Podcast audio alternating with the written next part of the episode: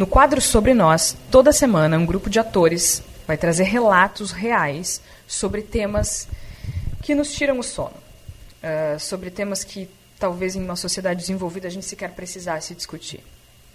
E hoje a gente vai escutar depoimentos de quem sofreu tortura durante a ditadura militar. Homens e mulheres que foram espancados, estuprados e mortos, inclusive, por pensar, por ousar pensar, por desafiar, por contestar. O texto ele foi extraído dos relatórios da Comissão da Verdade e ele mostra a cara desse herói que mata. Sobre nós. Tortura, segundo Michaelis, é o sofrimento físico ou moral imposto a alguém, geralmente para obter alguma revelação. Suplício, tormento. Práticas como adulterar identidades, efeminar, desvirilizar eram bastante comuns nos relatos recebidos pela Comissão Nacional da Verdade. Um exemplo está no testemunho prestado à CNV por Francisco Ferreira de Oliveira. Quando eu cheguei no DOPS, tinha um tal de o apelido dele era Lúcio Fé. Ele pegou, com a licença da palavra, ele pegou uma cordinha, um cadarço e amarrou os meus testículos e ficou batendo com um punhal, puxando e falou: Eu vou te castrar, seu filho da puta. Com a licença da palavra. Eu vou te castrar, seu filho da puta. E deu um, um corte nos meus testículos e ficou aberto. Eles não costuraram. Eu fiquei internado no hospital militar, eles não costuraram. No ânus, eles enfiavam um canudo e soltavam um rato vivo dentro do canudo. Crimeia Alice Schmidt de Almeida foi torturada com palmatória, entre outros métodos, apesar de grávida de sete meses. De manhã, o próprio, o próprio comandante-major Carlos Alberto Brilhante Ustra ele foi me tirar da cela e ali mesmo começou a tortura.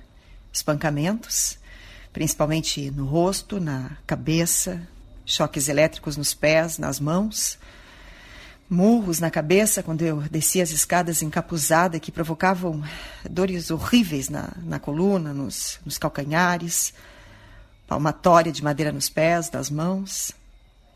Por recomendação de um torturador que se dizia médico, não deviam ser feitos espancamentos no abdômen e choques elétricos somente nas extremidades dos pés e das mãos. Gilberto Natalini era médico com orientação política à esquerda, apesar de sem filiação político-partidária. Ficou surdo em razão dos choques que sofreu. Ele virou alvo dos militares por ser leitor do jornal do Movimento de Libertação Popular. É. Me pegaram e me jogaram para dentro de um carro e, me levaram para a rua Tutóia do Dói, COD. Então me levaram para lá, assim, me puseram numa sala para me interrogar. Inclusive pelo, pelo coronel Ustra. Ele me, me interrogou assim várias vezes na sala. E essa sala era assim muito pequena, escura. Tinha umas lâmpadas no, no, no rosto da gente. Então me torturaram fisicamente. E eu fui bastante pressionado psicologicamente e ameaçado de todas as formas para dizer como é que eu tinha contato com, com esse jornal. Integrante da Comissão de Familiares de Mortos e Desaparecidos Políticos, Maria Amélia de Almeida Teles teve os filhos raptados depois de ser presa com o marido César em dezembro de 1972. Tive os meus filhos sequestrados e levados para a sala de tortura na Operação Bandeirante. A Janaína com cinco anos e o Edson com quatro anos de idade. Inclusive eu sofri uma violência, ou várias violências sexuais. Toda a nossa tortura era feita com as mulheres nuas. Os homens também. Os homens também ficavam nus com vários homens dentro da sala levando choques pelo corpo todo inclusive na vagina, no ânus, nos mamilos, nos, nos ouvidos. E os meus filhos me viram dessa forma. Eu, urinada, com fezes. Enfim, o meu filho chegou para mim e disse: Mãe, por que você ficou azul e o pai verde? O pai estava saindo do estado de coma E eu estava azul de tanto.